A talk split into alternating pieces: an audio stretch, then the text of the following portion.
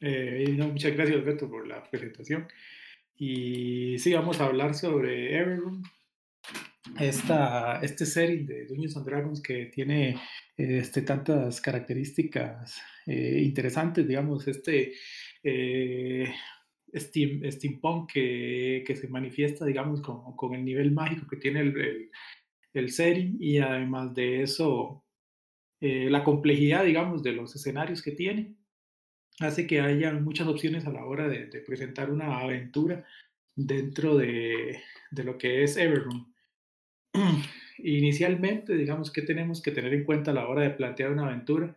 Creo que de, las cosas primordiales que hay que tener en cuenta es cuál es el tono que queremos darle, si queremos que la aventura sea eh, una aventura en un tono de terror, si queremos que sea una cuestión así como a, a Indiana Jones, de explorar este, antiguas ruinas y con un tono ahí este, como un tanto jocoso en algunos aspectos, o si queremos una trama política, o si estamos buscando alguna trama de asesinato, o, si queremos un tono este, heroico para salvar al mundo. Entonces, tener en cuenta, digamos, esa idea de, de, de, de cuál es el tono que, que, que, se le quiere dar a la aventura es importante, principalmente para entender cómo vamos a llevar el, el, el, eh, la situación o el desarrollo de los acontecimientos.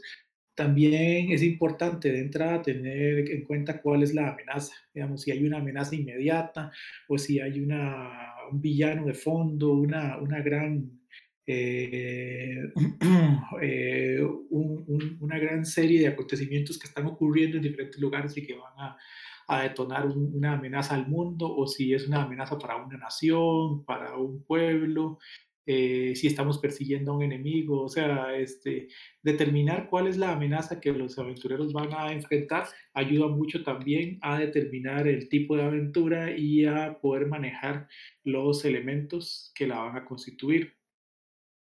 Ya con, con esas ideas claras, digamos, del tono de la aventura y cuál es la amenaza, podemos empezar a pensar cómo se ven envueltos los aventureros en esa situación. Se les pide que ellos investiguen algo, eh, puede ser que estando en un lugar se dan cuenta de una información, descubren un paquete, eh, usando una, una, página, digamos, de, de, una de las ciudades más emblemáticas de Everon, que se llama Sharn. Literalmente puede ser que la, que, que la aventura te caiga encima, porque Sharn es una ciudad que se, está construida verticalmente, entonces eh, no es raro, digamos, que la gente use amuletos para evitar, eh, eh, amuletos de fair fall para evitar caídas y cosas de tipo. Entonces no sería raro, digamos, que la pari fuese en una góndola eh, aventurándose y que de un pronto a otro les cae alguien encima. O incluso que en alguno de los periódicos, eh, en algún anuncio, en algún lugar, se estén buscando aventureros para una exploración arqueológica, para que den soporte, o que se esté buscando tripulación para un barco volador. O sea, digamos, el, la gama es muy amplia, pero gran parte, digamos, de cómo, de, de cómo ir conectando y cómo hacer que los aventureros vayan entrando tiene mucho que ver sobre todo con el tono y también pensar en la amenaza, digamos que sea eh, factible, digamos, de que si, la, si queremos que la amenaza sea este, eh, una red de espionaje, entonces este, que esta forma de enganchar a los aventureros puede ser que ellos encuentren un paquete o que este, se den cuenta de una información de la cual eh, no debieron haberse dado cuenta y ya ahí empiezan a ser marcados, digamos, como por algún grupo y ahí comienza, digamos, cómo hacemos, por qué nos están persiguiendo, qué es lo que está pasando, qué es lo que esta gente cree de nosotros. Entonces, a partir de ese punto, nosotros podemos empezar a, a establecer facciones para que ver quiénes están envueltos en la trama. Este, qué busca cada facción, por qué están en, en en choque. Este, ¿Cuál es la situación que está detonando esa crisis? Eh, ¿Cuál es el objetivo de cada una? ¿Qué agentes tienen? Entonces, ¿y qué posición tienen los agentes hacia el, hacia el grupo? Este, ¿La facción los contrató? O una, o, o, una de las facciones secretamente los está manipulando para que hagan algo. Realmente es muy, puede ser muy diverso, digamos, el, el este, la forma de, de, de, manejar esto, pero también va a tener mucho que ver con, como lo decíamos, con el tono, con cuál es la amenaza y con todas estas situaciones. Por ejemplo, digamos, siguiendo con el, con el, con idea de una aventura a Indiana Jones, digamos, se descubren unas ruinas, se van a ir a explorar, entonces tal vez el grupo está trabajando con la universidad, que la universidad está haciendo estudios arqueológicos en el lugar, pero hay un grupo que lo que quiere es robarse eh, las reliquias que están ahí para venderlas en el mercado negro. Entonces este grupo de contrabandistas va a chocar con los aventureros en la medida en la que ellos quieren recuperar esas, esas, esas este, eh, esos objetos que están ahí para eh, venderlos eh, al, mejor, al mejor postor, contrario, digamos, a lo que quiere la universidad. Entonces ahí tenemos la facción de la universidad, la facción de los contrabandistas, e incluso podría ser que existiera una facción de cultistas que consideran que esa gente está profanando un lugar sagrado.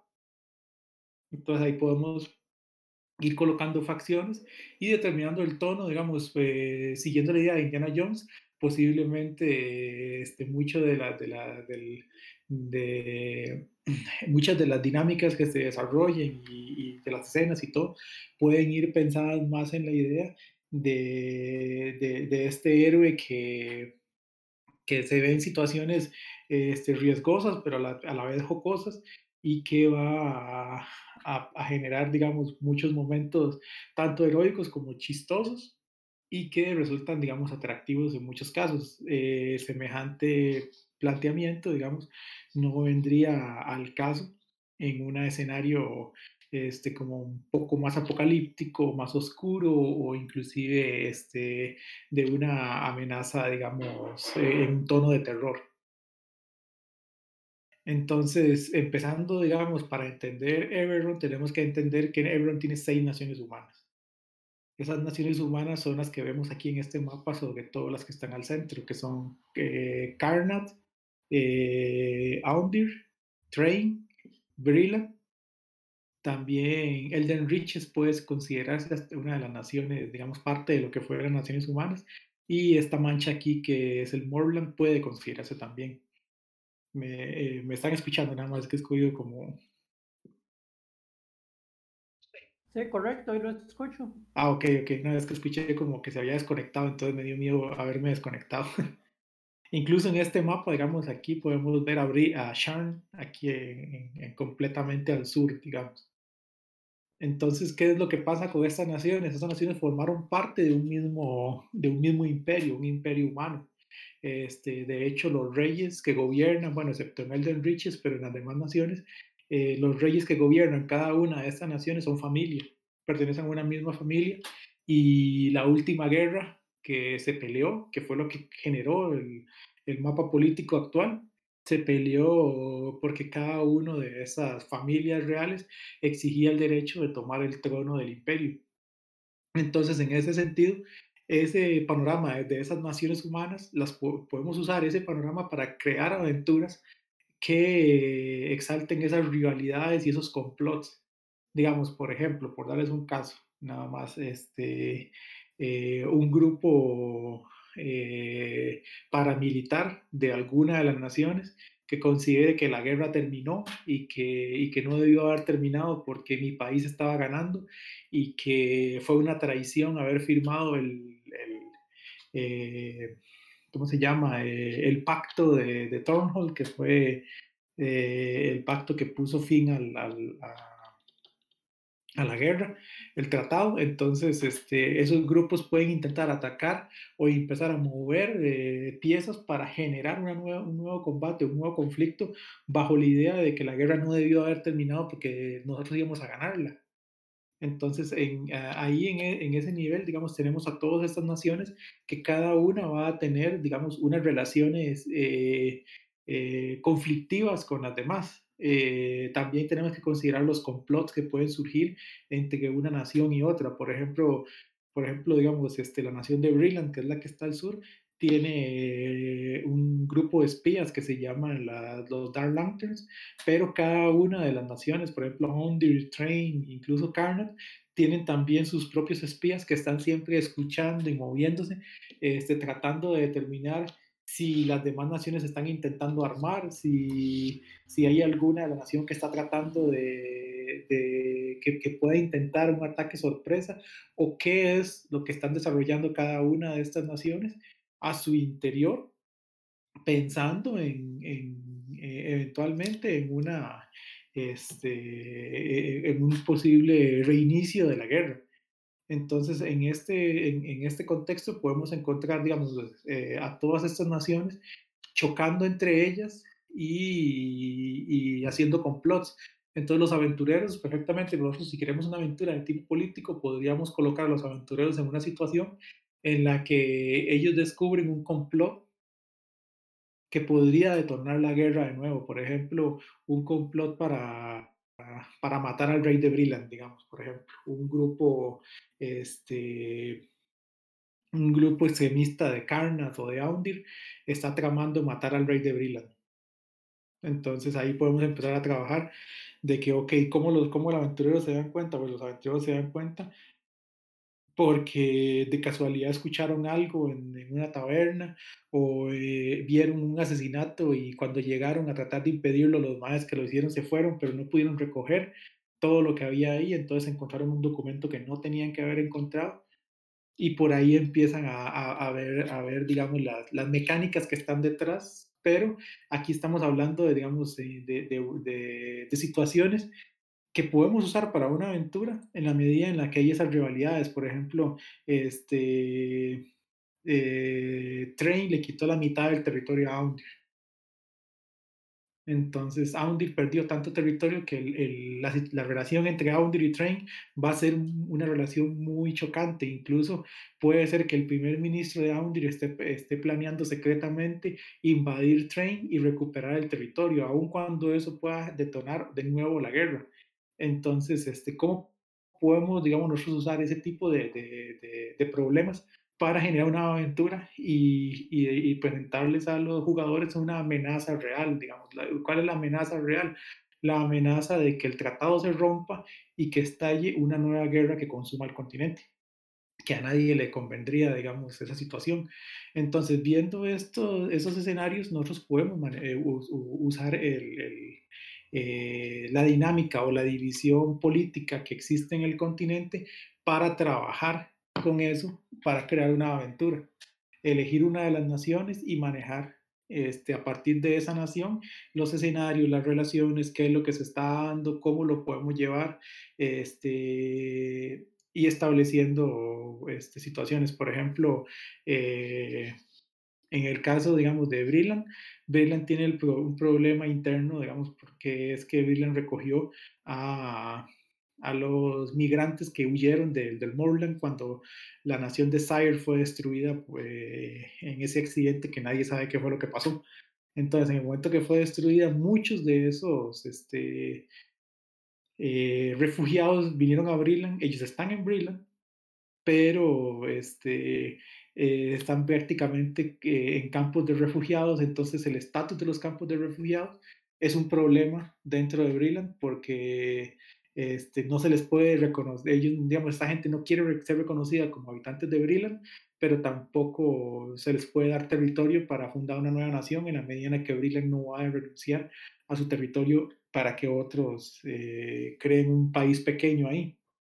Entonces, esas relaciones, esos choques que hay entre, en, el, el, ámbito político pueden llegar a generar este, escenarios interesantes de aventura en los cuales eh, introducir, digamos, a los jugadores y ver el desarrollo de ellos dentro de, de, esa trama y poder presentar escenarios de pactos, de acuerdos, de investigación, de espionaje, eh, obviamente, digamos, con un peso de rol bastante alto y con una cuestión eh, del juego político y de cómo me acomodo y de, de la informa y de manejo de información bastante alto, que es una de las características de, de las aventuras en Everroom. Por lo general, las aventuras en Everroom, este, si uno ve las que están escritas propiamente, están escritas más en el sentido de una serie.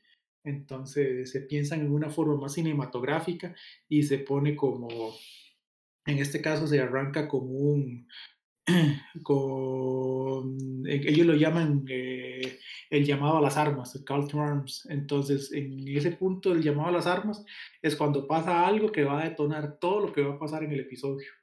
Entonces, a partir de ahí se establecen tres o cuatro escenas que se van a jugar y se pueden establecer tal vez uno o dos objetivos secundarios dentro de la línea que se está trabajando.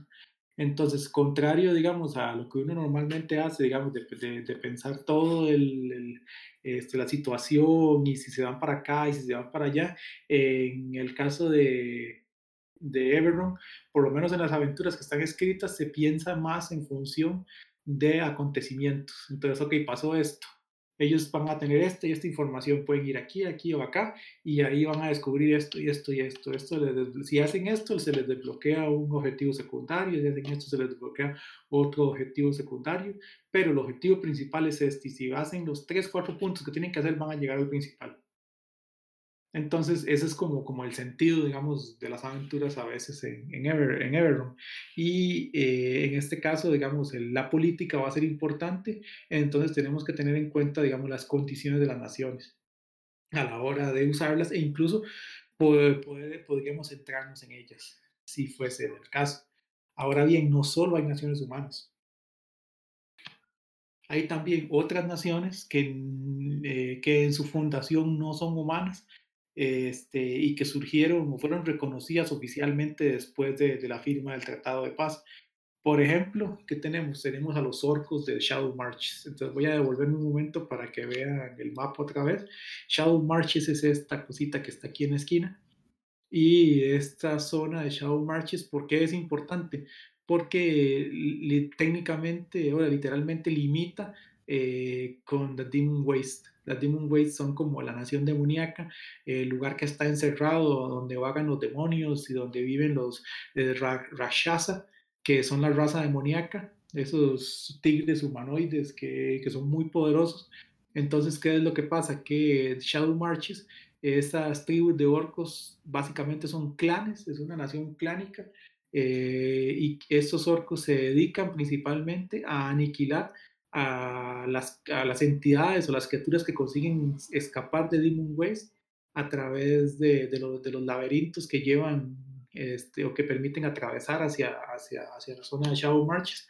Y ellos literalmente están constantemente en guerra, pero en guerra contra las razas demoníacas. Entonces, este, estos grupos eh, de orcos se mantienen, digamos, en esa zona. Ahora bien, ¿Qué otras naciones tenemos? Tenemos la nación de Droan, que es básicamente de monstruos. Droan limita con Shadow Marches y con Elden Riches, que es esta que está aquí. ¿Y por qué es interesante Droan? Droan es interesante porque es una, eh, como les decía, es una nación de monstruos. Es una nación donde podemos ver eh, criaturas que en otros escenarios consideraríamos monstruos, digamos como arpías, este, como, no sé, eh, eh, gigantes, o bueno, no gigantes, no, ogros, orcos, este, incluso los onis, eh, muchas de las entidades, digamos, que, que para Forgotten Realms son monstruos, eh, viven en Drone y tienen una, tienen una civilización en Drone, ciudades y todo, y en este caso el, el país en sí está gobernado por, tres, por un covenant de hacks, son tres hacks, y esas tres hacks son supuestamente hermanas y este, se, son llamadas las hijas de Sorakel. Eh, más adelante vamos a ver quién es Sorakel, pero básicamente esas tres hacks son como las tres reinas que gobiernan sobre los monstruos y que gobiernan sobre esta nación de Tron. Obviamente las demás naciones tienen una relación eh, casi que tratan de no tener vínculos con Drone por la situación. Entonces, si nosotros quisiéramos hacer una aventura en Drone, ¿qué podríamos explotar?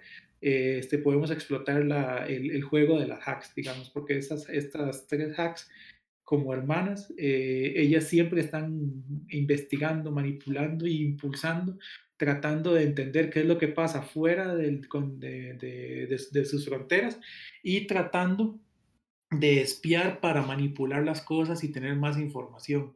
De hecho, varios de los grupos, digamos, de este, hay un grupo que se llama eh, Dusk, que es como un grupo eh, mafioso de, de Brilland, ese grupo Dusk, este, realmente el grupo es patrocinado desde Drom y ellos, ellos responden a las, a, a las hijas de Sorakel.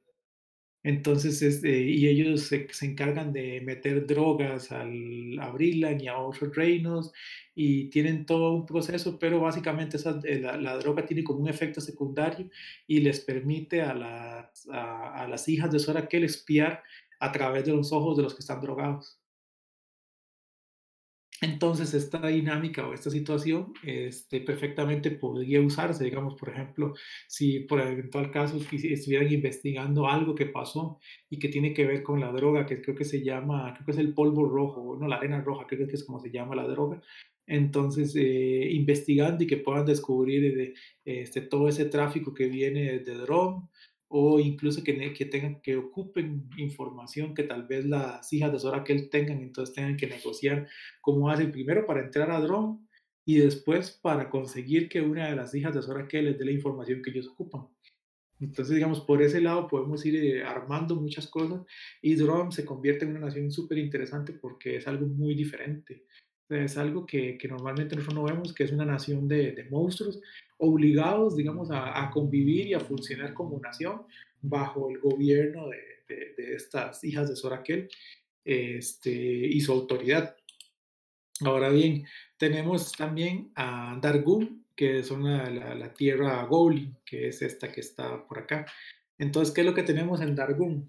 Eh, tenemos que tenemos a, a los restos del antiguo imperio Goblin tal vez suene extraño para los que no hemos, digamos, los que no son, eh, los que no, no, han revisado, digamos, lo que es la historia de, de Everroom, pero originalmente antes del imperio humano en Corvair, que es como se llama el continente, antes de ese imperio existió este, lo que es este, un imperio goblin.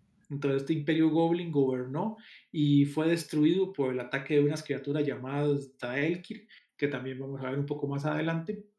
Y entonces, este, lo que queda tal vez de ese, de, de ese, de ese imperio es lo, que, es lo que está ahora en Dargun y que fue que los goblins se refugiaron ahí después del avance humano y todo, y aún así sus tierras siguieron, fueron parte, digamos, del, del, del, imperio humano, hasta que la guerra les permitió consolidar ese territorio, y a partir de ahí eh, con la firma del Tratado de Paz, los, los, los, guerrilleros este, goblins que pelearon en la guerra afianzaron la autoridad sobre esta zona. Entonces, igual que Shadow Marches es, es, un, eh, es una nación basada en clanes, lo que pasa es que es una cuestión como un poco más marcial y más militar en la, eh, en la línea en la que los goblins este, tienden a, a, a gobernar sobre el resto y a mantener un, un, un, ámbito muy militar.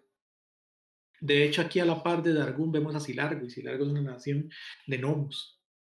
Y Silargo también es muy interesante, digamos, si nosotros quisiéramos hacer una aventura en Silargo, principalmente porque en Silargo, este, si uno llega, digamos, o sea, la primera impresión cuando uno llega es que es una nación completamente, digamos, que no, como pareciera como que no tiene ejército, este, como que todo es muy tranquilo, como que la gente todo lo arregla hablando y todo esto, eso es lo que se ve, digamos, como en la superficie. La verdad es que los gnomos de Silargo se mueven por puro chantaje. Entonces, digamos, si yo ocupo algo, yo voy y hablo con el que me puede dar ese algo que yo ocupo, pero yo le digo, ah, yo, yo sé que usted hizo esto y esto y lo otro. Entonces, si usted, como, como yo sé que usted hizo eso, yo me voy a quedar callado, pero yo ocupo que usted me haga un favor, entonces haga, haga, haga esto y yo no lo, yo no, lo, no lo canto. Y básicamente así es como se, se mueven los gnomos en Silargo que yo sé algo de alguien, entonces como yo sé ese, ese algo y es, eh, yo puedo ir y negociar y a cambio de mi silencio, el MAE me va a dar lo que yo ocupo. Básicamente es como esa la línea en la que funcionan los gnomos de Silargo.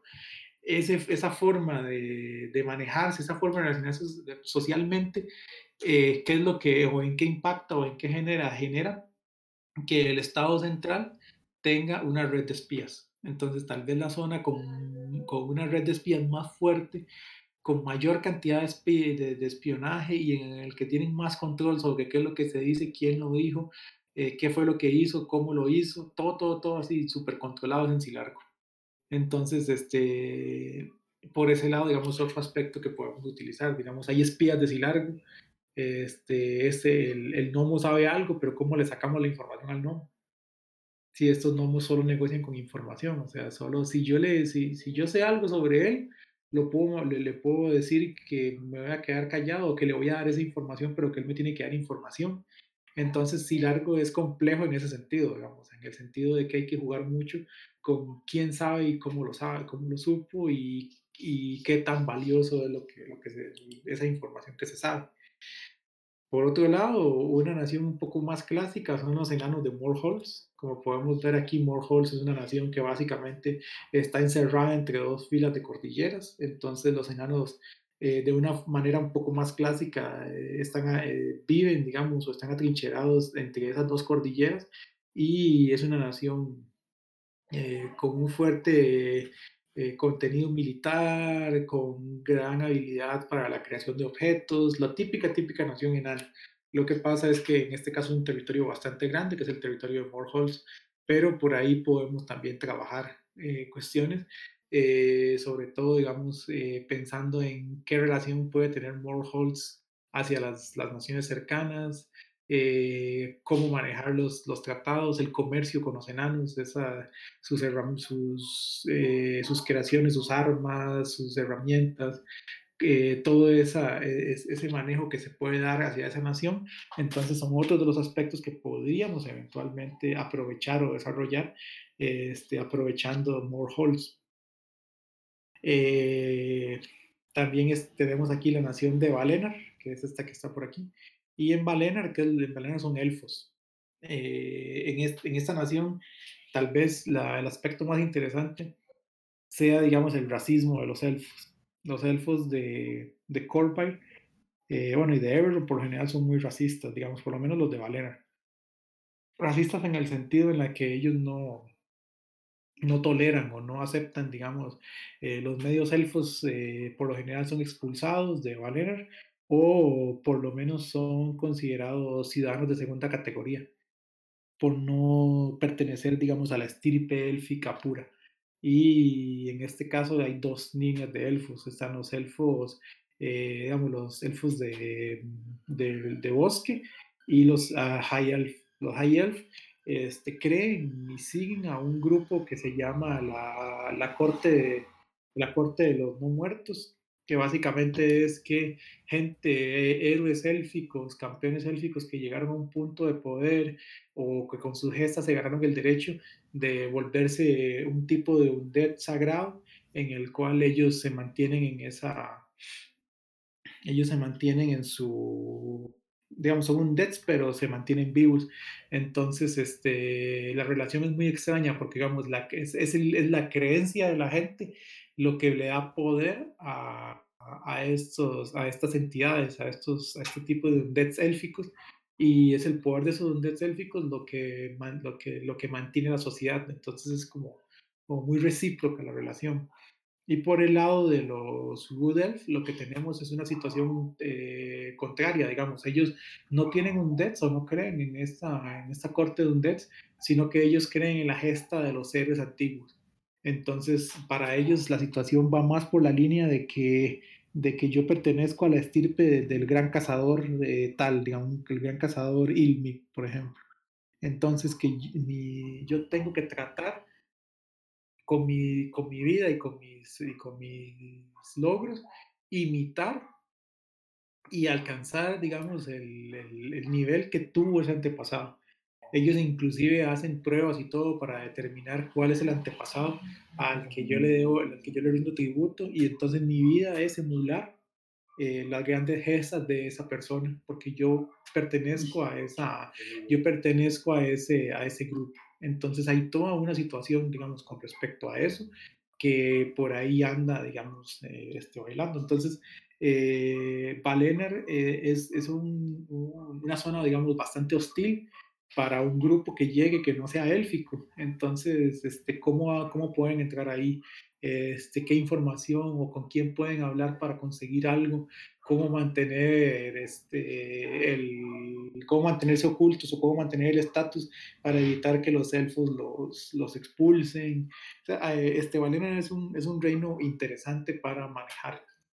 Y finalmente tenemos este, eh, estos de la Hazard eh, Principals, eh, que, bueno, y Kuara, que son, es un territorio Lizardfolk. Estos de los Principados es como una nación pirata, básicamente, pero Kuara es una nación de Lizardfolk. Entonces, una zona selvática, casi pantanosa, con, con ciudades, pero este, pequeñas ciudades metidas en medio de pantanos y este, quienes habitan en estas ciudades son principalmente, obviamente hay muchos humanos, porque los humanos se adaptan muy bien a casi cualquier territorio, pero la, la, este, la etnia predominante de esta nación, de Kuarra, eh, son lizard folks. Entonces igual también está la cuestión este, tribal de, de, de, de estos grupos de lizard folk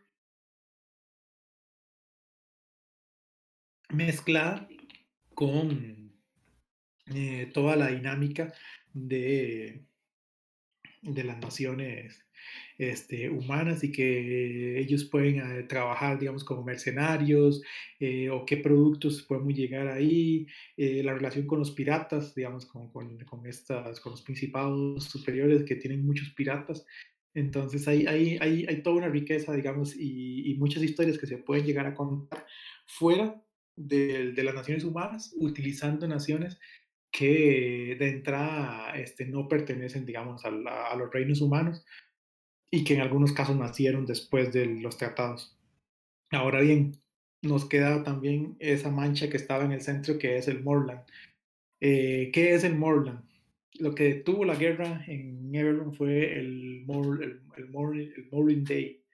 ¿Qué fue lo que pasó? Nadie sabe realmente qué fue lo que pasó se supone que algún experimento salió mal y ese experimento generó una niebla, como podemos ver en la ilustración, que se fue expandiendo desde la capital hasta los límites de, de, la nación y literalmente destruyó la nación. Todo lo que estaba, todo lo que la niebla este, tocó fue, fue o murió o mutó o la cuestión es que este, lo que hay allá adentro es un ambiente muy extraño y, y, peligroso por las mutaciones que ocurrieron ahí. Este, en las descripciones, digamos, podemos encontrar ahí adentro áreas completas que se volvieron de cristal, este, hechizos que cobraron vida. Entonces uno podría eventualmente encontrarse con un firewall viviente allá adentro o con algo peor. De hecho, el catálogo de monstruos de Everron trae los, los eh, Living Spells. Vienen tres ejemplos y dice, si usted quiere crear otro, nada más este, revise esta tabla, haga esto, esto y esto, y ahí puede tener un Living Spell. Que son complicados porque básicamente el Fireball explota y después de eso comienzas a, a, hacer ataques de fuego a los que estén en el área y si recarga su poder vuelve a explotar otra vez y ahí va. Entonces es literalmente pelear contra un Fireball. Entonces, esa zona es una zona este, muy peligrosa, digamos, pero ¿qué es lo que ocurre? Que es una zona llena de tesoros. Literalmente la nación fue barrida por la este, niebla, pero todo lo que había ahí, las bóvedas de los bancos, las antigüedades, el palacio real, todo, todo, todos los tesoros están todavía dentro del morro. La riqueza de Sire todavía sigue estando allá adentro.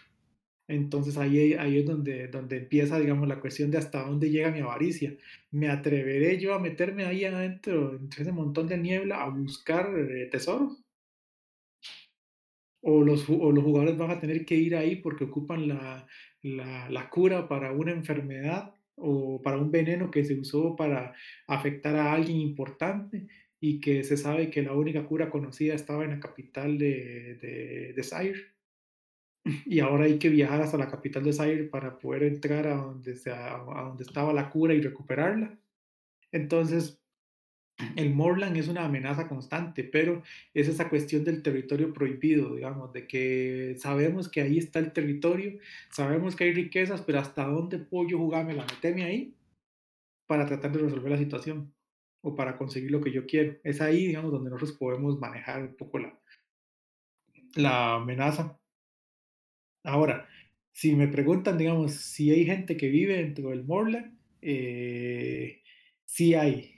Y sí y no, digamos, ¿cómo, cómo explicarlo? Porque después de la guerra, eh, uno de, los, de, los, de las decisiones que se tomaron en el Tratado de Turnhout fue simple y llanamente que se le reconocía el estatus de ciudadano y de ser viviente a los Warforged, pero se prohibía crear más Warforged. ¿Por qué? Porque este, los Warforged aparecen hacia los últimos 30 años de la guerra y nadie sabe cuál es el, el, el, life, el life spawn de un Warforged. nadie sabe cuánto viven esos bichos. Entonces se les va, se les va a reconocer el estatus de, de, de, ciudadano, de ser viviente y todo, pero este, no podemos permitir que se sigan creando porque realmente no sabemos cuánto viven estos, estas criaturas. Entonces no podemos seguir este, creando más. Esa situación generó, digamos, reacciones diversas dentro de los Warforged y dentro de las situaciones que se dieron surgió un, un ser que se llama el Lord of Blades, el Señor de las Espadas. El Señor de las Espadas es como un, como un caudillo este, eh, Warforge que literalmente, digamos, empezó a, atraer a, a, los Warforge que, que, que estaban en contra de esas decisiones y que querían su propia nación y se refugió en el Morland. Entonces, allá adentro, aprovechando las características de los Warforged de que no ocupan comer y este, no ocupan agua ni nada, entonces ellos se metieron al Morland y han tratado de crear una nación allá adentro, pero digamos, mantienen un conflicto sobre todo con la nación de Brilland, este, eh, por las decisiones que se tomaron, digamos, en el tratado. Entonces, este, eso sería una facción a considerar, digamos, si, si uno quisiese hacer una aventura que implicara ingresar a lo que es el Morland. En ese aspecto, este, ahí tendríamos que valorar, digamos, si, si el Lord Blades y los Warforged son aliados son enemigos, o cómo, cómo, cómo manejarlos, o, cómo, o que la pari va a tener que eventualmente negociar con ellos, o si más bien es esconderse de ellos para que no se den cuenta que ellos están entrando. Entonces va por ahí. Y ahí podemos jugar, o sea, como el Morland, podemos eh, meter living spells, meter hacer mutados, meter amenazas como zonas de wild magic. Eh, ahí nos podemos volver locos con lo que queramos hacer, porque básicamente cualquier cosa que queramos detonar ahí se puede detonar, porque como pueden ver en la imagen, todo lo que está allá adentro está cubierto de niebla o es como un domo de niebla y, es lo suficientemente peligrosa como para haber parado una guerra entre las demás naciones. Entonces, el Morland es una, es, una, es una amenaza real y como pueden ver en este mapa es bastante, bastante grande. toda esta zona gris que se ve en el mapa, todo eso es el Morland. Es una nación completa. Entonces, eh, es a considerar, digamos, la, presencia del Morland. Eh, es un miedo palpable, digamos, para, los demás habitantes de este, Bueno, ya, ya eh, hasta este punto hemos visto, digamos, como las partes políticas y la forma de usar, digamos, el espacio geográfico. Pero más allá de eso, también tenemos que considerar la cuestión de los estatus sociales. Y en cuanto a los estatus sociales, hay un aspecto muy importante que son las familias Dragon Mark. Esas familias Dragon Mark eh, son familias que literalmente cuando uno ve un miembro de esas familias pareciera que tuviese un tatuaje grande en alguna parte del cuerpo. El tamaño varía según este, la marca que sea y también el poder que tenga, pero este, para los efectos esos, esos tatuajes les dan habilidades especiales y esas habilidades especiales a lo largo de la historia del continente les ha dado un gran poder. En los tiempos antes de la guerra, las familias, estas familias nobles, estas familias Dragonmark, este, tenían mucho poder, pero estaban supeditadas a la voluntad del emperador. El territorio humano estaba unificado bajo, bajo, el, bajo el puño del emperador, entonces este, estas familias eh, tenían que lidiar, digamos, con el, con el, con el enorme poder eh, imperial, del, del, del, trono imperial. En el momento en el que este, lo que es la nación de, de eh, la, la, digamos, lo que, lo que era el imperio humano se, se divide en las naciones, las familias Dragonmark eh, suben socialmente. ¿Por qué? Porque ya no hay un poder unificado y ellas son tan poderosas que los demás se ocupan. Digamos, las naciones las ocupan. O sea, por ejemplo, veamos el caso de la familia Canit, que es una de las que pongo ahí. Los Canit son armeros, son artífices, crean, crean objetos, pero principalmente crean armas. Entonces, ¿qué es lo que pasa? Que si yo me peleo con la familia Canit, este, y ahí no me venden armas y como estos más son los principales inventores y, lo, y, y la gente que, que, que, más impulsa el desarrollo armamentístico, si yo no estoy en buenos términos con ellos, ya quedo en desventaja frente a las demás naciones. Entonces, con ese juego político, ellos ganan mucho poder y eso pasa con las demás, digamos, la, la familia de sanación, este, que, que, básicamente si esa familia decide, yo me peleo con ellos, ya y mis hospitales se cierran. Entonces e, esas familias tienen un enorme poder político y económico y lo manejan a, a, a, a su disposición. Este, no todas son humanas. Hay algunas que son humanas, otras son, otras pertenecen a otras razas. Hay este, gnomos, hay este, marcas también entre, los, entre las familias élficas y también marcas entre los orcos. Eh, entonces, ¿qué es lo que encontramos? Digamos, por ejemplo, digamos las familias élficas. Hay dos familias élficas y las dos eh, antes eran una sola y eran bardos. Lo que pasa es que el camino de estas dos familias se dividió este, por especialidades y hubo toda una revuelta interna. Entonces aparecieron dos familias Dragonmark élficas, en la cual una son bardos espías y la otra se dedica al asesinato. Para los ojos del mundo son dos familias de artistas, porque eh, no, no, no es de, de, conocimiento común que esa familia, el verdadero negocio de esa familia, digamos que ya sea el espionaje o el asesinato.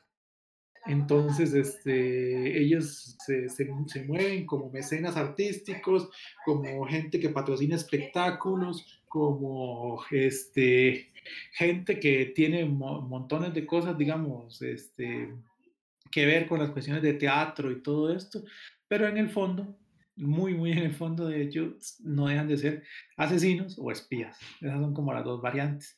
Y si nos vamos, digamos, a una familia como los Canit, los Canit son todavía más complejos, porque este, el escudo de los Canit es el toro, el, toro metálico este que se me va el nombre, pero el, el monstruo se llama el Gorgón, que es el toro mecánico.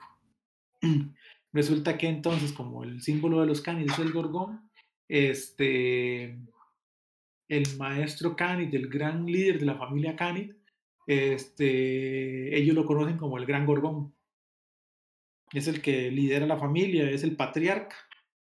¿Qué, fue, ¿Qué es el problema de los Canit? Que cuando ocurrió el Morland, cuando el Morland ocurre y se da la destrucción de Sire, el, el Gorgón estaba en Sire. Entonces él murió en la, en la destrucción de Sire.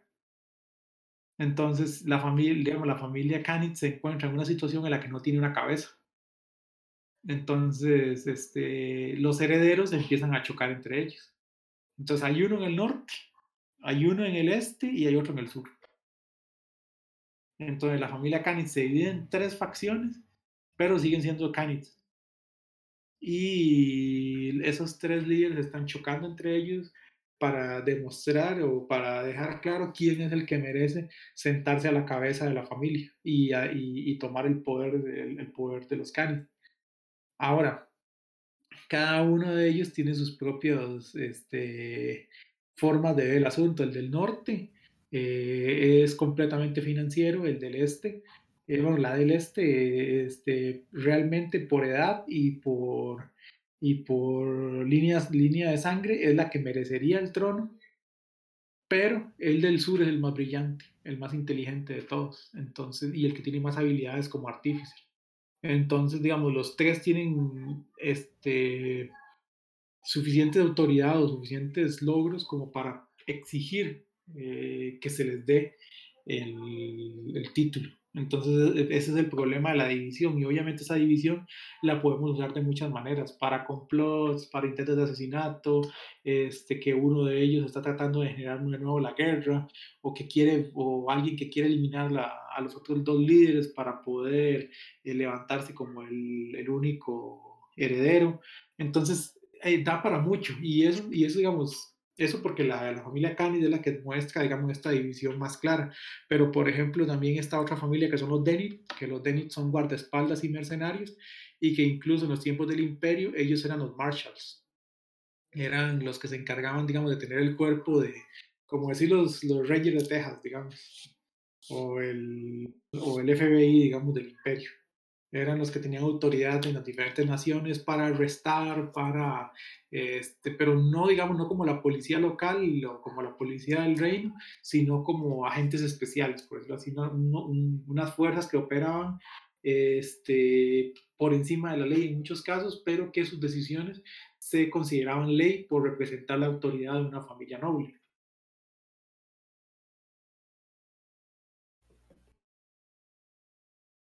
Ese sistema no, no desapareció este, con, con, la, con, la, con la caída del imperio. Algunas de las naciones siguen, siguen reconociendo la autoridad de los Marshalls, de, la familia Dennis, para arrestar gente y para este, hacer investigaciones y para, para toda esa serie de asuntos. Y además, digamos, de, de, del reconocimiento de esa autoridad, también eh, al interior de los Dennis hay un problema que es que este, el, el patriarca de los Denit siempre se ha preocupado, o, se preocupó, digamos, por mantener la neutralidad de la familia. Que la familia, digamos, eh, está asentada en Karnat, que es la nación del norte, pero que ellos no le, no, no le rinden este, lealtad a ninguna de las naciones, precisamente para mantener esa autoridad y esa cuestión de que, de que ellos este, eh, pueden intervenir en otros, en otros lugares del continente. Pero hay grupos al interior de la familia que creen que esa posición no es nada ventajosa y que se debe reevaluar y tomar una posición de, declarar, de, de declarar el, la pertenencia de la familia a una corona o más bien eh, empezar a manipular la situación para tratar de generar situaciones de ventaja para la familia. Entonces, estos choques, digamos, internos dentro de las familias o incluso podríamos eh, este, plantear choques externos, digamos, entre dos o tres familias por algún, ¿cómo decirlo?, por algún objetivo en el que, en el que ellas coinciden, todo eso nos permitiría o nos podría llevar a generar eh, toda una historia únicamente basada en rivalidades familiares. Ahora bien, no, las, Dragon Mark no son las únicas marcas que existen. También existen otros, otras marcas que, llaman, han sido definidas como las marcas aberrantes. Las marcas aberrantes por lo general son muy poderosas, pero implican un peligro. Y ese peligro es que los aberrantes cuando usan las marcas no son como Dragon Market. Un Dragon Market usa su, su marca. Eh, al usar la marca activa sus poderes y listo, ya eso fue todo. Cuando ya pasa el efecto, ya la marca se apaga y listo. Las, las aberrantes este, tienen más poder o pueden llegar a tener más poder, pero además de eso tienen efectos secundarios. Entonces existe una posibilidad, digamos, de que, de que, si, de que yo active mi marca, use mi poder, pero genere una onda de fuego que, que golpee a todos los que estén a 15 pies míos. Entonces esos efectos secundarios son problemáticos. Eh, los aberrantes son perseguidos o fueron perseguidos. ¿Por qué?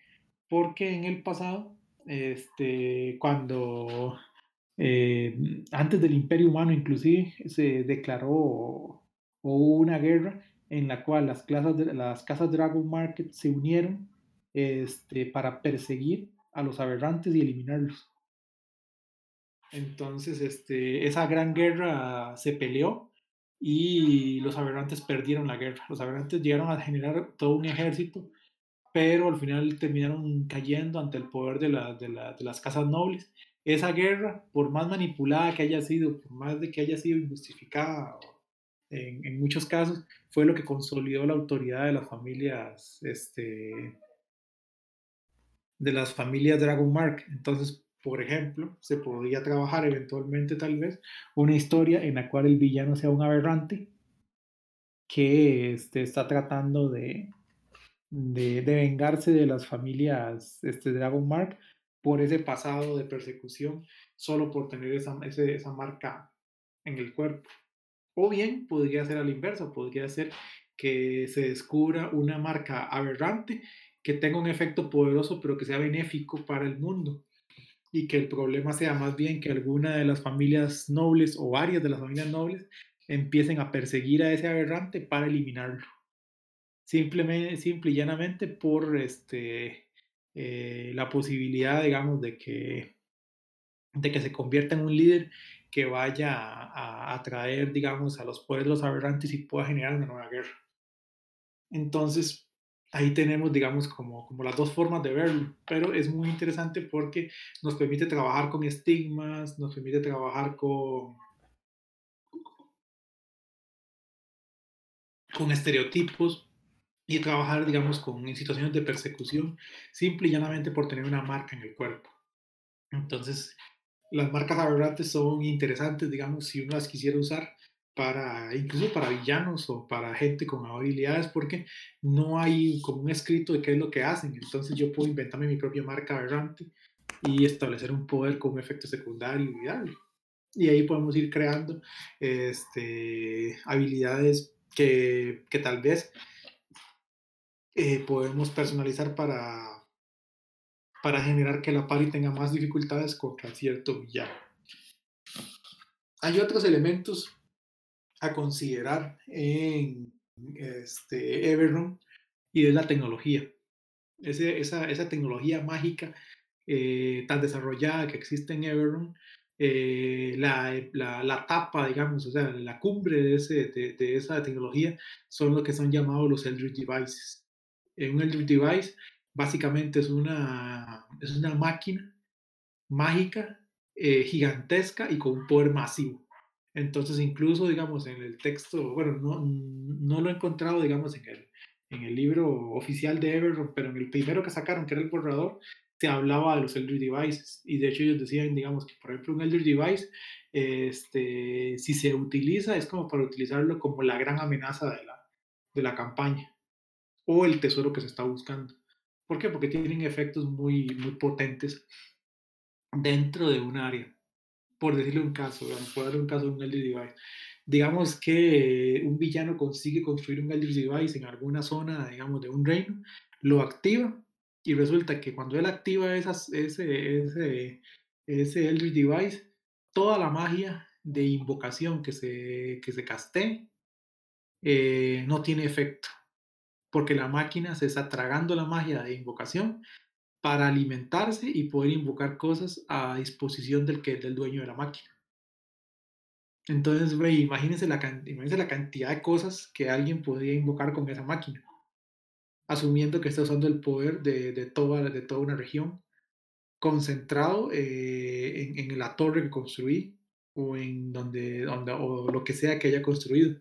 Entonces los Eldritch Devices son, son gigantescos y tienen un enorme poder y nos sirven, digamos, como, como esa amenaza final de que el, el proyecto del villano era crear, no sé, crear una, una un Eldritch Device que le diera el control sobre todos los Warforged del reino. Entonces, todo Warforged que esté a, a no sé, a 70 kilómetros de, de la torre, pierde su voluntad pierde su libre albedrío y empieza a operar según lo, lo, lo, los dictámenes que llegan desde la torre. Entonces, este es el tipo de poder, ese es el tipo de, de, de amenaza, esa, esa magnitud que impacta un área enorme y que hay que ver cómo hace uno para detenerla o apagarla o hacerla volar en mil pedazos. pero este, que definitivamente tiene que ser eliminada porque afecta eh, de manera significativa a un área grande. Ahora bien, otro, otro aspecto, digamos, que eventualmente, si nosotros quisiéramos usarlo, también podríamos hacerlo, es eh, la oscuridad que sueña, The Darkness That Dreams. ¿Qué es Darkness That Dreams? Darkness That Dreams es eh, una entidad que tomó control del reino de los sueños y a la que sirve un grupo que se llama The Dreaming Dark. Entonces, ¿qué es lo que pasa? Que estos grupos son unos grupos como de control mental que es una amenaza principalmente core y entonces una aventura de ese tipo tendría mucha influencia de los Kalashar. Pero entonces, ¿qué es lo que pasa? Que esta entidad, esa oscuridad que sueña está ahí y que quiere tomar control del mundo físico. Ya tiene control del mundo de los sueños, ahora quiere expandirse al mundo físico. Entonces, ¿cómo lo puede hacer? Manipulando los sueños de la gente y haciendo que sus quoris malvados se apoderen de la gente, se apoderen de ciertas personas. Entonces, en este caso tenemos una, una, una herramienta para desarrollar una aventura en la cual hay que averiguar quién está poseído y quién no. Y evitar que, que esa gente poseída contamine a más gente en rangos de poder. Entonces es una, una cuestión mucho de secreto y mucho de darme cuenta quién está jugando para qué banda, en quién puedo confiar y en quién no. Entonces hay un poder oculto que está estableciendo un control mental. Yo sé que eso está pasando, pero tengo que ver cómo hago para detectar quiénes son y ir liberándolos. Porque si me pongo a hablar de esto, nadie me va a creer y posiblemente me voy a volver un blanco para ser dominado y acallado.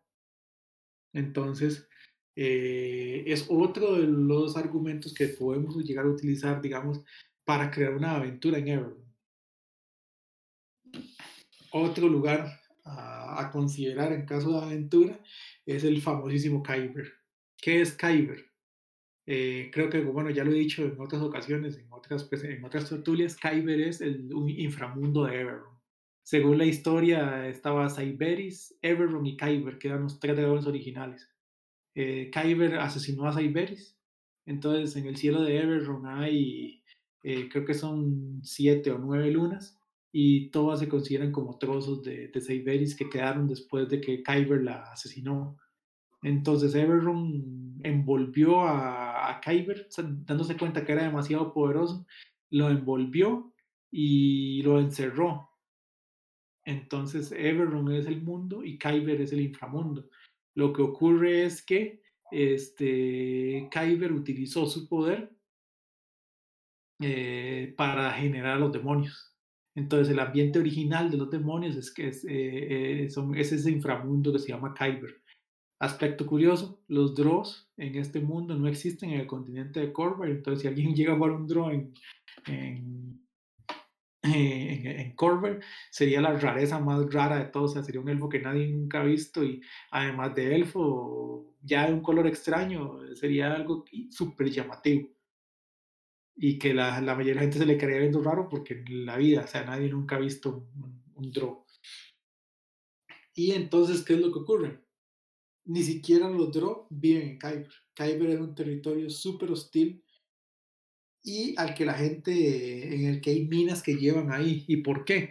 Porque en Everroom uno de los recursos más importantes se llama las Dragon Shards, que son como eh, pedazos de cristal o de roca que tienen poderes mágicos que se usan para este, crear ítems, se usan para darle potencia a máquinas. Eh, es, un, es, un, es, un, recurso muy útil dentro de Everroom, pero eh, mayoritariamente ese recurso está en Kyber.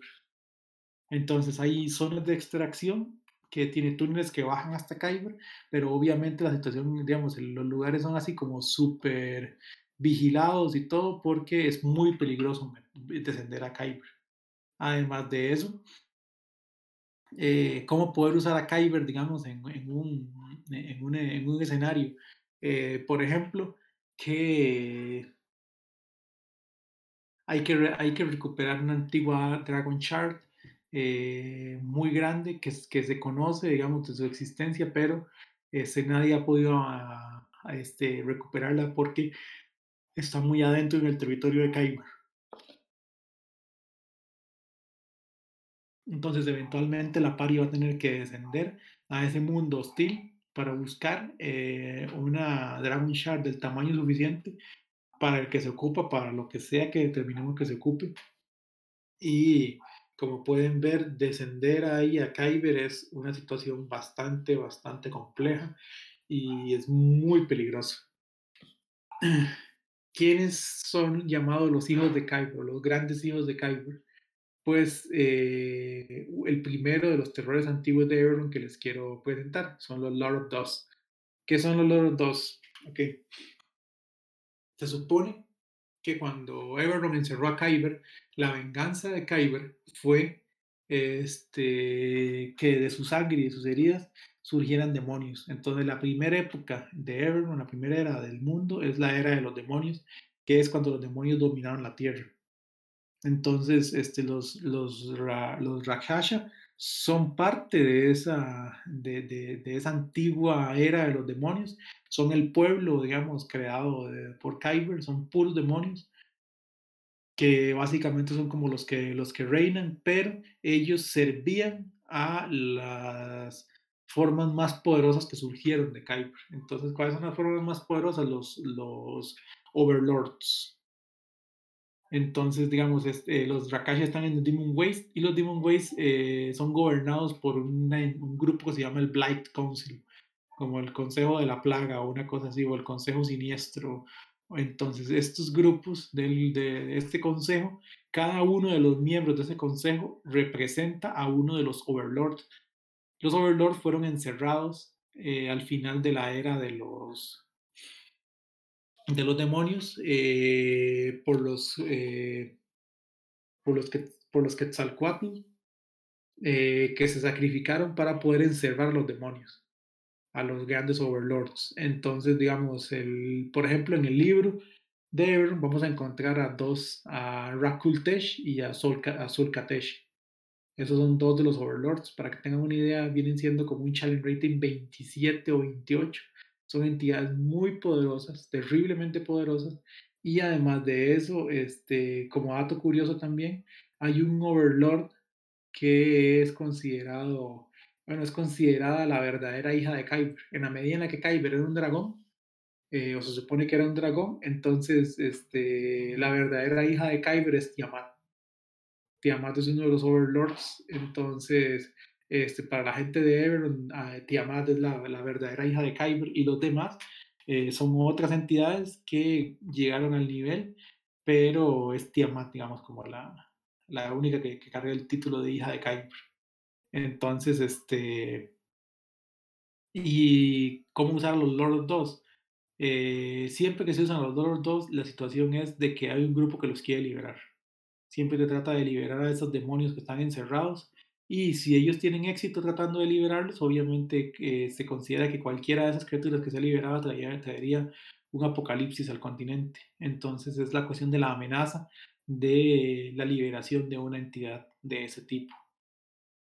Pero bueno, esos son los Lord 2. Ahora bien, los Lord 2 están encerrados en celdas dentro de Kyber o en otras áreas. Eh, ¿Qué fue lo que tumbó el Imperio Goblin? Lo que tumbó el Imperio Goblin fueron los Daelkir.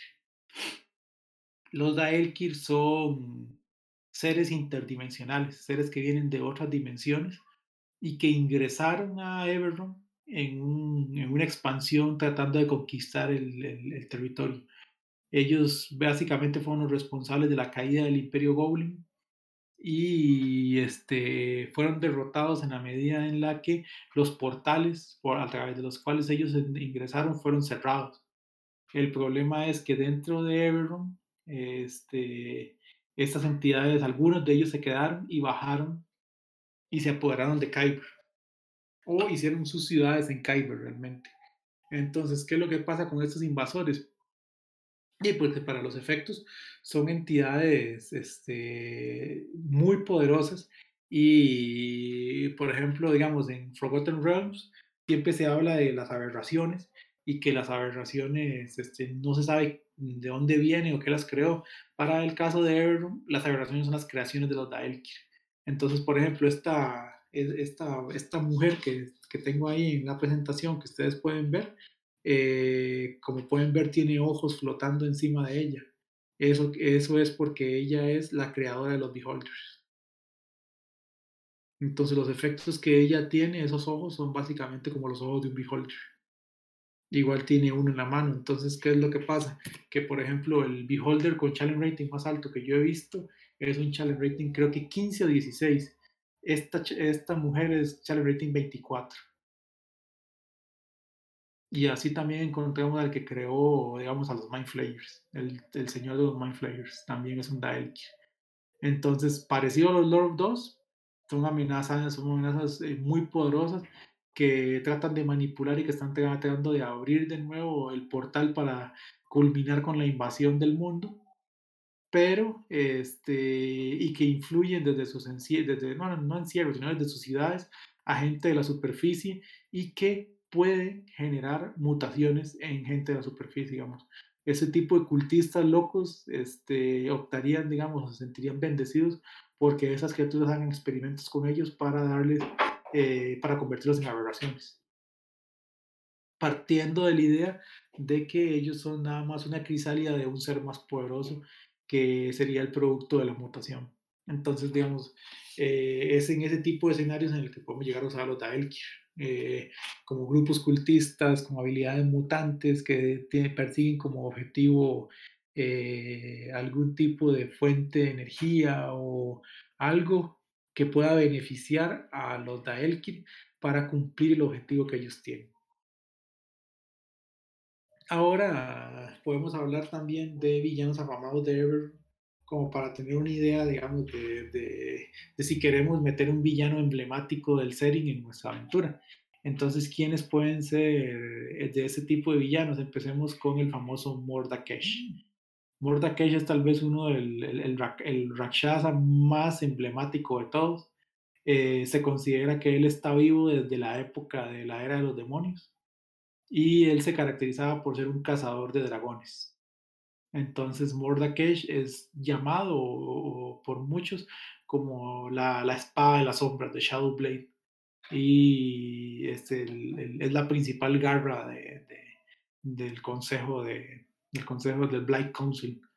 Él es el representante de eh, eh el, un overlord eh, poderoso de la guerra. Entonces él tiene un vínculo directo con su señor y por eso es que él no muere, bueno, no ha muerto, digamos, él se mantiene vivo y este es una de las entidades, digamos, tal vez el Rakasha más famoso y más poderoso de Ever y súper temido en todo el continente por, por, ser el rey, digamos, o el, o el, o el símbolo, digamos, de Rakultesh, como su, su, su voz o su, su heraldo. Eh, siempre está tramando este, matanzas, de venganza, eh, destrucción a gran escala. ¿Por qué? Porque ese tipo de cosas nutren a, a Rakultesh y Mordakesh cree que mediante eso puede hacer que Rakultesh rompa el, el, sello que lo, que lo encierra y vuelva a la existencia.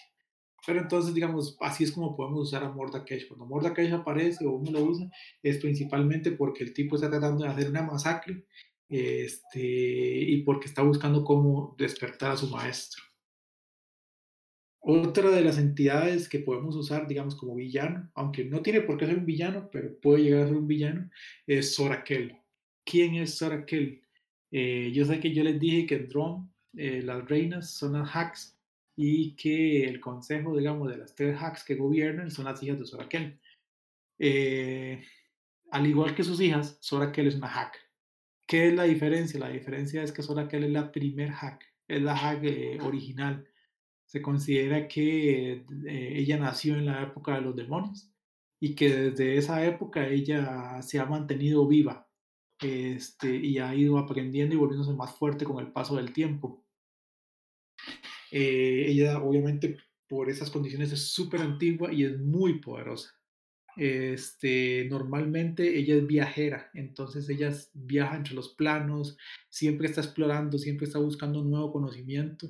Este, entonces podría eventualmente ser que algún descubrimiento o, o algo que se haya encontrado, digamos, en, en algún lugar de en algún lugar de Corvair pueda llegar a atraer la atención de Sorakel y hacerla volver al plano material, bueno, al, al plano de Everon para este, conseguir ese conocimiento nuevo. Entonces, ella, ella, ella no es muy común, pero la podríamos usar eventualmente ya sea como una aliada o como una amenaza, dependiendo de cómo la queramos ver, o que tal vez la, eh, se, ellos ocupen conocimiento de algo excesivamente antiguo y que la única forma de conseguir la respuesta sea hablar con una entidad tan antigua que lo haya visto. Entonces, en ese caso, habría que intentar o ver cómo se hace para contactar a Sorakel. Otra de, la, de, la, de los villanos afamados de Everon es Lady Ilmaru. Lady Ilmaru es la dama de la muerte, es la última descendiente de, de la familia Bull, una familia élfica, y este, básicamente ella es una lich, pero una lich muy poderosa, y tan poderosa, digamos, el, el, el, momento en el que ella se convirtió en lich eh, no fue una cuestión voluntaria, sino que fue la mamá de ella que la convirtió. Entonces nadie sabe, ni siquiera ella, dónde está su este, filatería. Entonces eso hace que uno la pueda matar, pero igual ella se va a volver a formar porque la filatería va a seguir existiendo. Entonces ella va, va, va a volver al mundo después de, de, de, que uno la haya matado. Ella, ¿qué es lo que busca cuál es su objetivo? Básicamente el objetivo que ella tiene es reactivar su Dragon Mark. Ella tiene una Dragon Mark que es la marca de la muerte, daría un poder enorme porque ella podría este, influir o manipular eh, este, el poder de la muerte en el continente. Entonces, pero ella no lo puede hacer porque en su estado undead no puede activarla. Entonces, al, esto hace que ella constantemente esté buscando una forma de activar este, la, la, la, marca de la muerte para poder eh, usar su poder y convertirse en, en, el, en el avatar de la muerte que ella debió haber sido.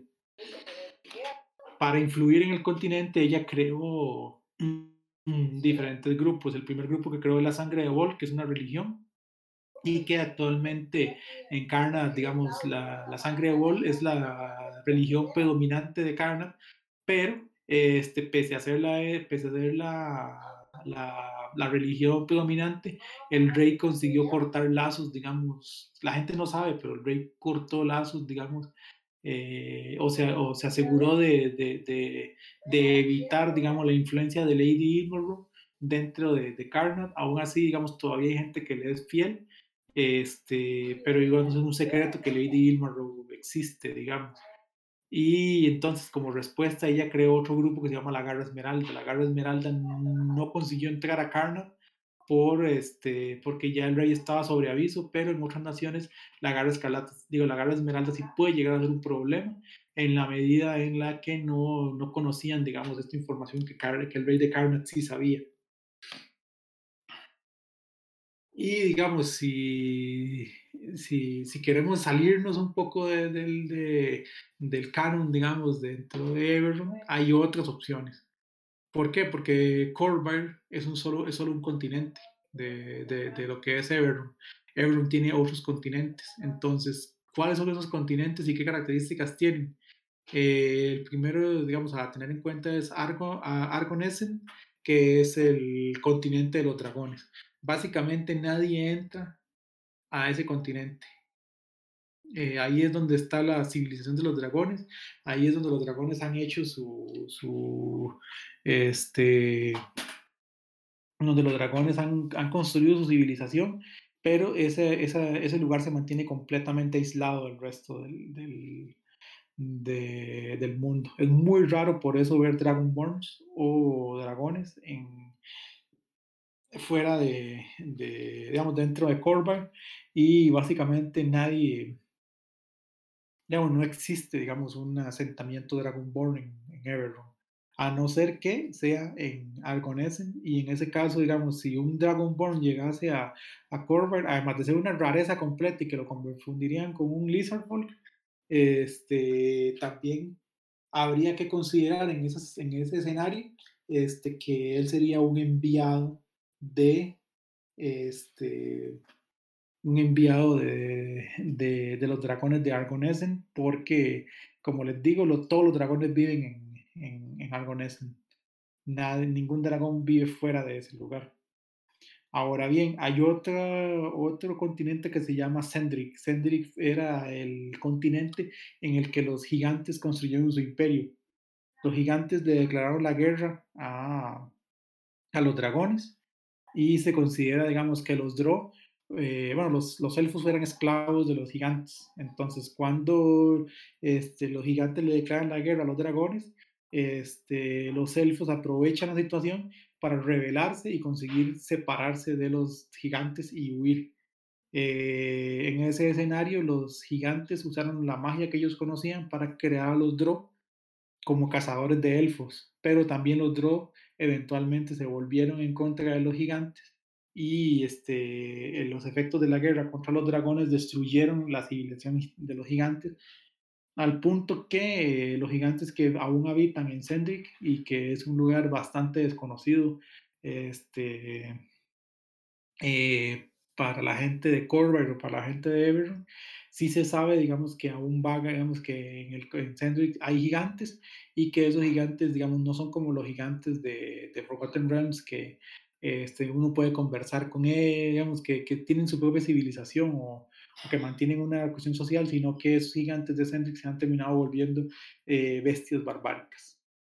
Y finalmente tenemos a Sarlona. Sarlona es otro de los continentes y es el continente del que eran originarios los humanos antes de llegar a Corvair.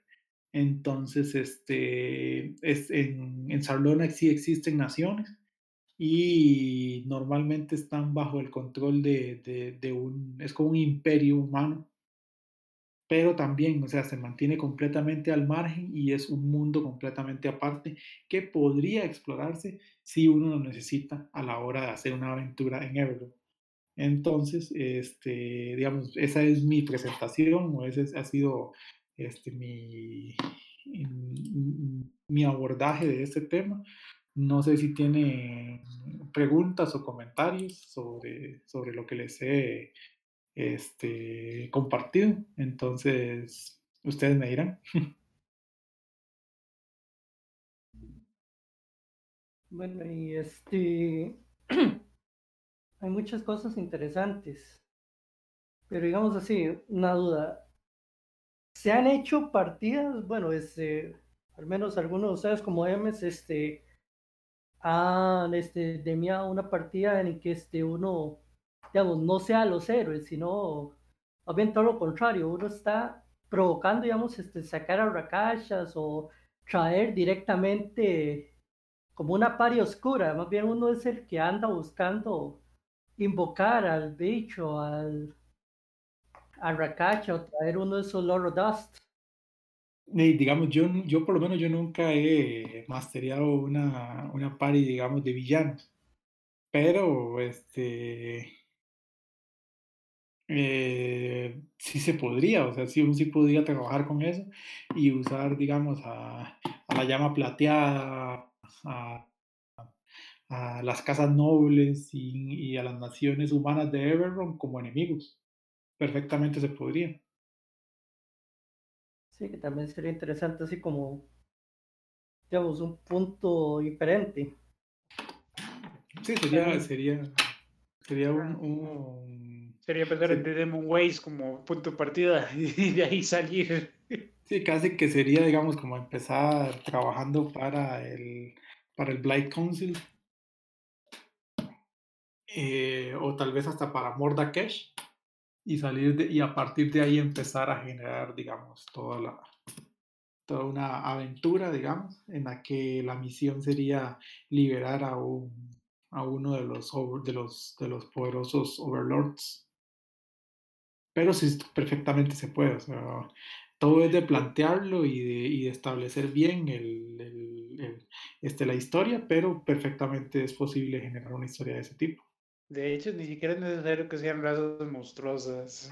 Lo estaba pensando y simplemente se coloca una de estas notas en alguno de los periódicos acerca de ciertos ítems que cada cierto ítem a la hora de conseguirlo, lo que se libera es una advertencia que, que si este ítem llega al dominio o se junta con este otro, puede, va a liberar a cierto demonio. Sí, incluso hasta, hasta el grupo podría, digamos, tanto hacerlo voluntariamente como también se podría trabajar la idea de que esté siendo manipulado. Sí, que no se dio cuenta uno que este, todo lo que estaba haciendo era más bien para liberar a uno de esos lords y cuando usted se da cuenta, a la puta. Sí, o incluso... que todos se quedan buenos. ¿Acaso somos los malos? Sí, sería un mind blow muy interesante. O incluso hasta las Daelkir, digamos, que un Daelkir esté manipulando la situación para conseguir algunas cosas que ocupa. Sí. También una par iniciando en Elders, este, Elder Riches, este, sería interesante por, ya que es este, aunque Elder Riches yo lo combinaría un poco también con ¿cómo es que se llaman los que están en contra de, este, de los bichos de los sueños? Este, el Dream, el Dream World. Los que están en contra de los Kaladesh. Ajá. Ah, el Dreaming Dark. El Dreaming Dark. Sí, digamos, el, el Dreaming Dark es otro grupo, digamos, que uno puede eventualmente ahí usar para, para generar, digamos, este, situaciones interesantes. Máxime con, esas, con esa cuestión de, del control mental sobre, sobre los sueños y, la manipulación indirecta. De hecho, aún queda más simple, esos sueños de oráculos, donde un ente angelical se le presenta y les da una misión, así tomen consíganme esto, por favor. You are the only hope in the galaxy. Sí. Y, al final, sorpresa, eran Lord Sirius todo el tiempo.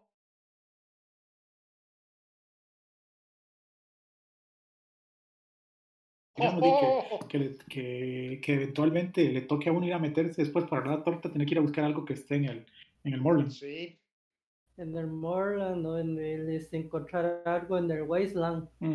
hasta bajar a Kyber también. Hasta bajar a Kyber si ocupan algo realmente poderoso. porque si ya vas a invocar un chonche de esos, vas a necesitar algo igual de poderoso. Eh, mejor lugar es buscar eso. ¿O qué? ¿Buscar un dragón? Bueno, no creo que ni los dragones. No, que la cuestión es que hasta no tienen que ser entes malvados. Puede ser una decisión gris, digamos. Sí, la situación está en que todo el planeta sobreviva o le matamos a su familia. Sí, exactamente. También puede ser así como este un complot desde mismos seres así, que sé yo, los mismos dragones. ven que los humanos tienen demasiado desmadre con esos no muertos y con los no muertos en el lado este lo otro los Warforged. Y a punto de estallar una guerra y dicen no estos más se van a cagar en el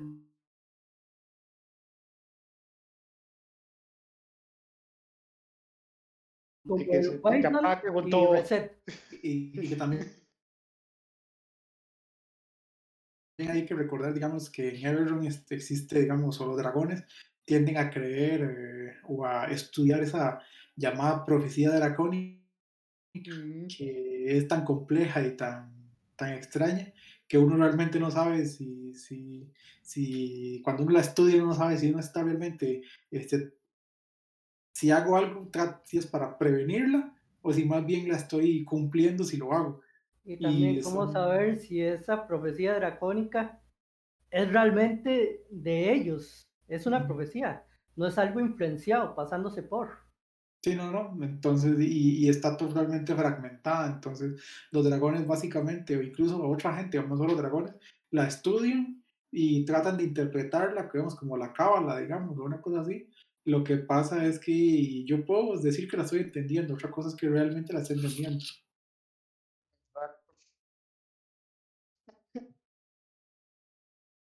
Oiga, y esos bichos que eliminaron a los goblins, yo no sé qué será más peligroso, si los Kyber o ellos. Por algo está en Kyber, ¿no? También una lucha de poder dentro del mismo Kyber. Sí, puede haber una, una, una, una batalla, digamos, este, realmente, digamos, dentro de lo que, de, de- de lo que yo he visto, digamos, ahí en el libro vienen dos nada más, aunque si vienen enlistados otros. Pero y con, con toda la mamá de los beholders ya uno tiene suficientes Sí. problemas con eso. Sí, sí, cosas así. De hecho, hasta puede influenciar en la superficie, puede ser como este conflicto entre familias ninja, que en realidad eran dos familias nobles, que dijeron, mae, si nosotros dejamos que los, nuestros samuráis se agarren aquí, nos quedamos sin ejército. Entonces, que se agarren los ninjas. Basilix. Sí. Que para quien no lo sepa, Basilic sí fue un conflicto real, menos mm, mágico. Fantasioso, pero sí histórico. Sí. Correcto. Sí, que entonces, digamos, ahí en esos escenarios, este, y las situaciones se, se, se complejizan, digamos, por ejemplo, esta familia de elfos que está dividida en, en Ujú. espías y asesinos, y que ya básicamente son dos familias distintas.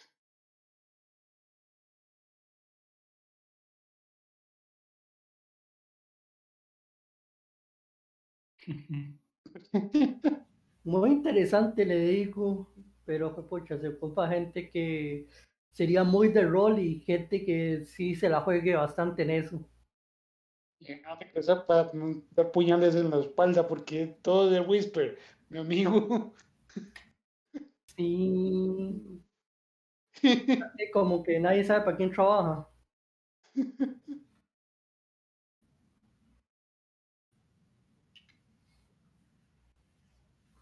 Mm, Sí, sí, sí. En los Laundromat, literalmente ellos no saben para quién trabajan.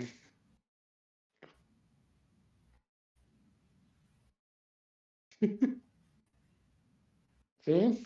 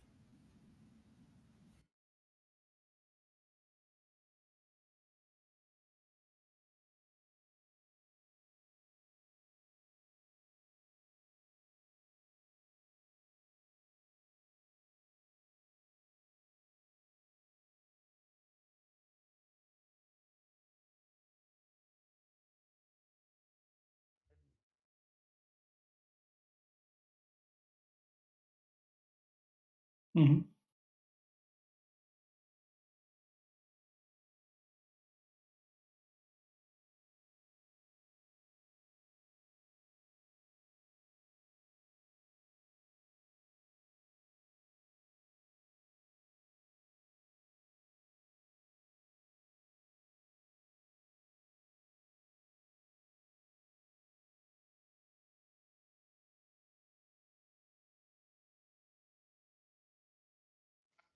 Oscura del equipo A.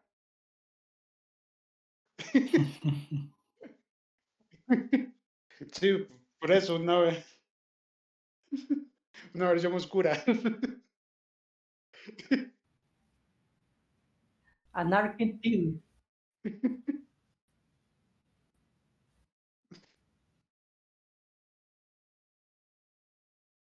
Mm,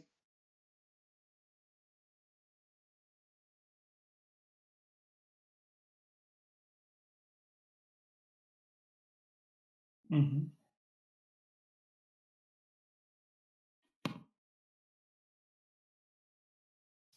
Ah, sí, claro que sí. Y igual, digamos, lo que, lo que yo les decía, digamos, por ejemplo, este, la ventaja, digamos, que les da Everton es que, digamos, ya tiene un, tiene un, un entramado de naciones con relaciones complejas.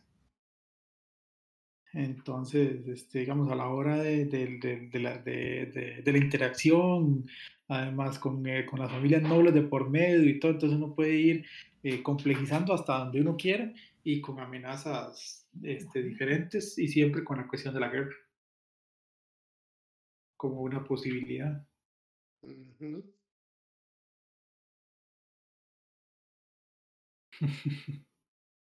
Entonces, y básicamente, digamos, el, el, el, el setting es, eh, eh, el setting es interesante y lo más interesante creo que sobre todo es eso, digamos, de que uno sabe que, que tiene el continente. Tristemente, muchas veces las aventuras se centran solo en Sharn, pero parte de lo, de lo rico que es Everlong es explorar, digamos.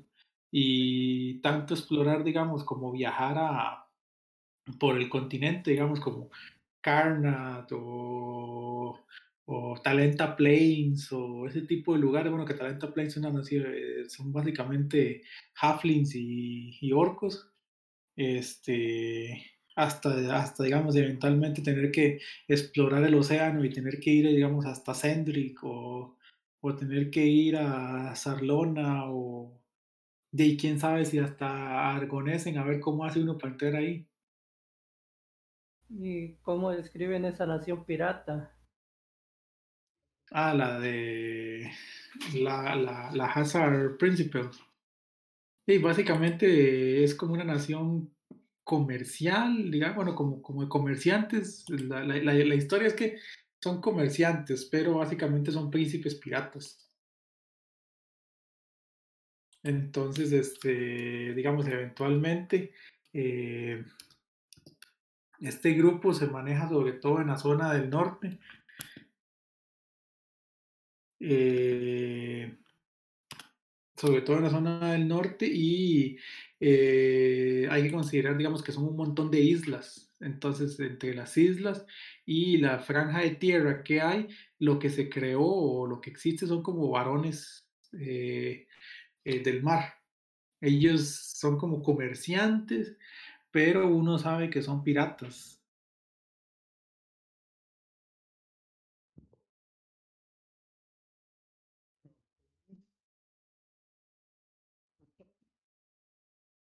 Que ¿Aló? son piratas. Sí, sí, los, Eh, ell- ellos se definen como una confederación, digamos, pero eh, uno sabe que esa confederación y esos lores básicamente es una cuestión más parecida al, a la idea de One Piece de los Yonkos, digamos. ok. Y, y- y básicamente son humanos, digamos. Tienen una capital, la capital se llama Regalport, pero este, ahí son, son príncipes todos, entonces este, y cada uno tiene su, su área y, y- y, digamos más del, casi la mitad de la población que tiene toda esa zona son humanos. Mm. Digamos que y ¿Pero humanos existen los tritones o los Ojayins?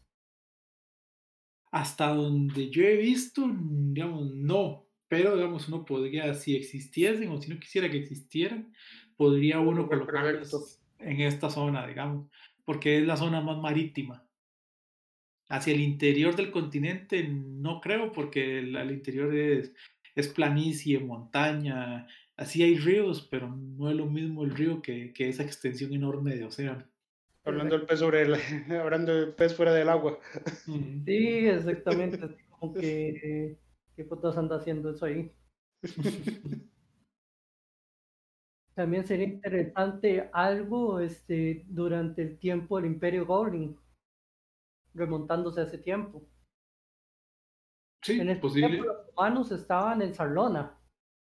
Sí, de hecho, digamos, los humanos migran a, a, este, a Corvair y cuando ellos llegan, ellos empiezan a chocar. Inicialmente los primeros grupos chocan, digamos, con el Imperio Goblin, pero cuando se da la invasión de los Daelkir, este, esa vara debilita tanto a, a los, a, los Goblins que cuando los humanos empiezan a, a expandirse, ya el Imperio Goblin no tiene la capacidad de defenderse, digamos, de las tribus humanas que están empezando a, a bajar. A llegar.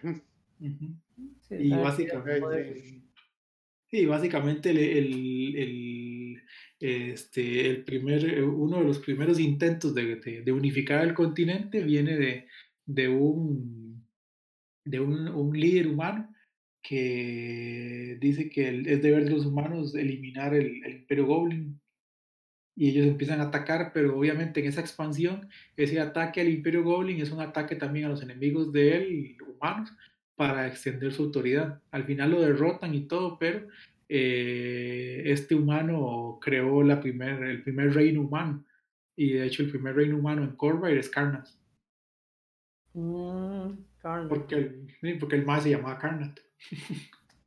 ya, ya. Interesante.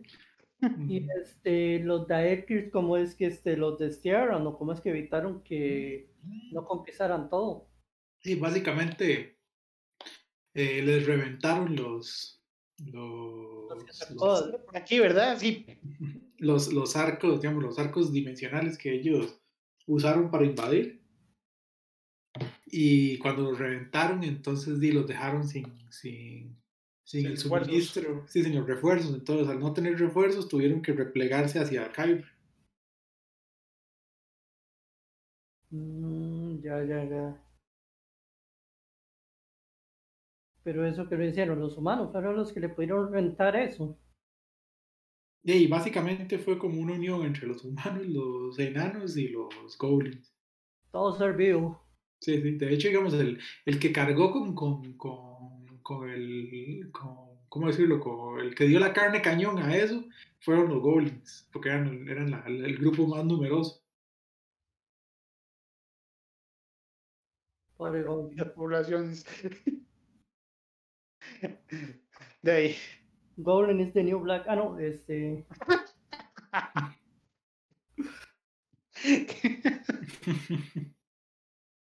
ay, ay, ay. No, donde sí. Sería es un, una historia acerca del Imperio Goblin, pero. Es que, vamos, si, si, si ustedes ponen a ver, por ejemplo, con el Morland, uno podría trabajar la idea de que el mono lo puede matar al pasado. Sí. Usted sabe, sería interesante. Uno ahí, por X misión, tiene que ir a rescatar algo del Morland. Y el Morland este, tiene una magia salvaje de espacio-tiempo. Y terminaste... ¿Dónde de magia salvaje? Qué miedo. Ahí, digamos, de hecho yo, yo, yo vacilaba con un amigo, digamos, este, con un grupo que nosotros jugamos, porque, digamos, el, el eh, dentro del grupo, digamos, hay dos compañeras que son hermanas y son hijas de otro de los, compañeros que juegan.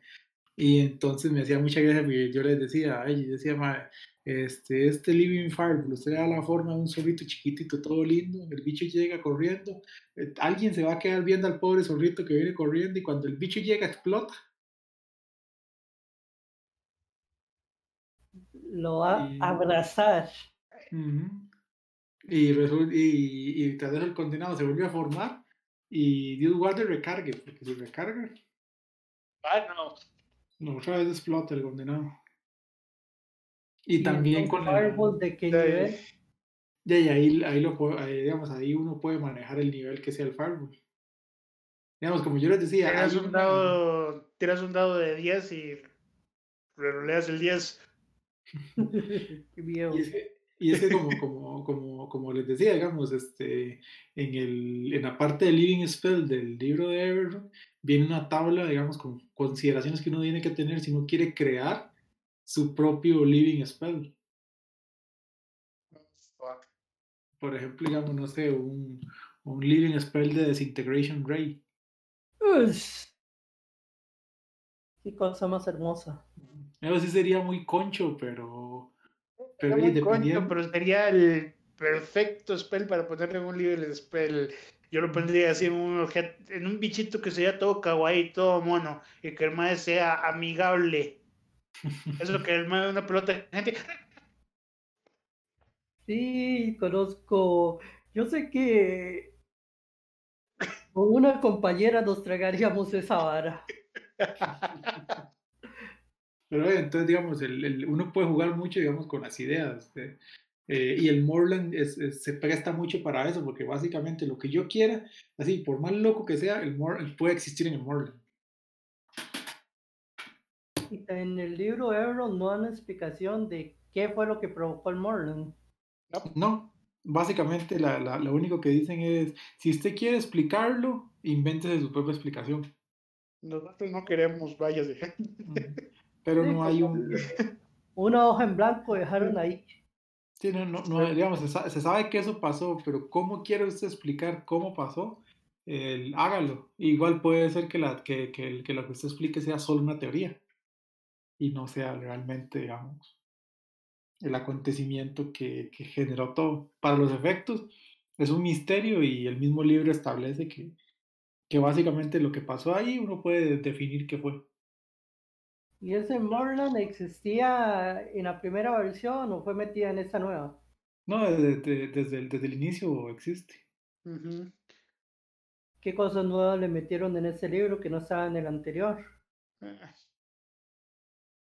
yo no, no, ah, eh, digamos, más bien, más bien a este, yo siento que lo que lo que pasa es que le faltan cosas. Ah, más bien es al revés. Sí, sí, digamos, porque en 3.5 se desarrolló mucho. Porque, por ejemplo, digamos, el, el, por ejemplo, digamos, en Carnot, cuando, cuando digamos en 3.5 hay clases, este, de prestigio. Clases de prestigio. Una clase de prestigio de Everon son los Bone Knight de, de Carnot. Entonces yo podía crear un personaje y convertirlo en un, en un Bone Knight. Un es un, básicamente es un, es un, es como un tipo de orden de guerreros de Karnat que los más toda su armadura y todo está hecha a base de huesos o basada en temas de huesos. Ya, ya, ya, bon, bon, bon de, de hueso. bon, de hueso.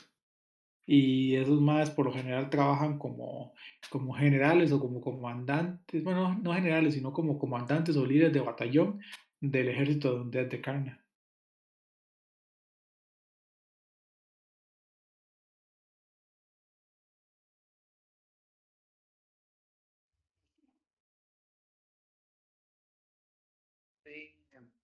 Solo eso quitar un montón de cosas de De hecho, ahora que estábamos hablando de Living Spell, una. El Party de Rangers cazando el Wish Spell. Qué buena cacería. Hay cualquier cosa, digamos. Yo tengo un libro sobre las naciones de, de, de por lo menos las humanas. Y también tengo otro ahí sobre las familias este, dracónicas, bueno, la Dragomark. Entonces ahí por, por si acaso, por si en algún momento alguno ahí, ahí después podríamos ver si se lo, como si, si quieren que, que, se los pase o algo así. Pero Suena muy interesante. Pero ahí, digamos, para los efectos, este es el, el setting de Everon, entonces no sé eh, si tienen eh, como más preguntas o comentarios o si lo dejamos ya por aquí. No, no, es que es un setting complejo. Si quieres una. Si quieres un escenario político de intriga, Euron se presta. Todas las. Todos los complots de una razón, de una nación contra otra, ya definida. Tiene todo eso, tiene catástrofes mundiales, tiene invocaciones de seres oscuros. De casi que tenés todo. Everon es, es, es, muy, es muy polifacético, si se quiere ver de esa, de esa forma. Sí, literalmente puedes encontrar ahí lo que sea. y, uno, y, y, y, lo, que, y lo que no venga por ser, uno lo puede incluir. Hasta, hasta mercado de drogas, ¿sabes? Para que no le falte. Llame ya. Por si uno quiere establecer ahí algún, este, alguna temática ahí medio, medio, de, medio de carteles, de, y ahí tal vez se podría armar algo en ese sentido.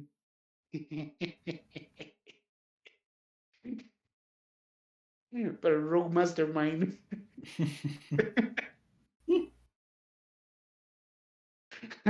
sí. Estaría Twanis. Con Guslingers y Artificers. Y ahí uno podría, digamos, desarrollar. O sea, como les digo, la, tiene, tiene Guslingers y Artificers, eso suena así de salido del medio oeste. También, ¿sabes?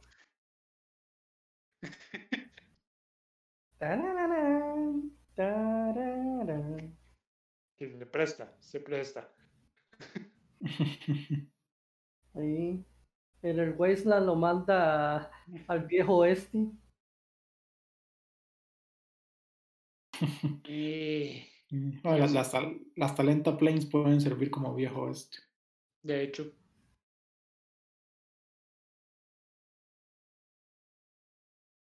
como, como, vemos, hay posibilidades ahí. Sí, nada más de intentar describir. Todo es mucho como lo quiera plantear uno y todo, pero hay posibilidades, cualquier cantidad. Sí. Hmm. Sí, no, está muy buena la explicación y todo. Y la verdad, sí. Hay pura vida, más bien que dicha que les gustó y ya saben que han ahí invitados para la próxima semana. No sé qué tema se vaya a presentar la próxima semana, pero ahí quedan invitados para participar siempre aquí en las tertulias. Veto comercial.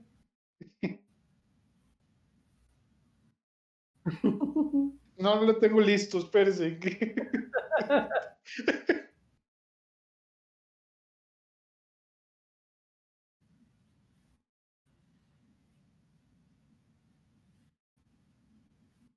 Ok.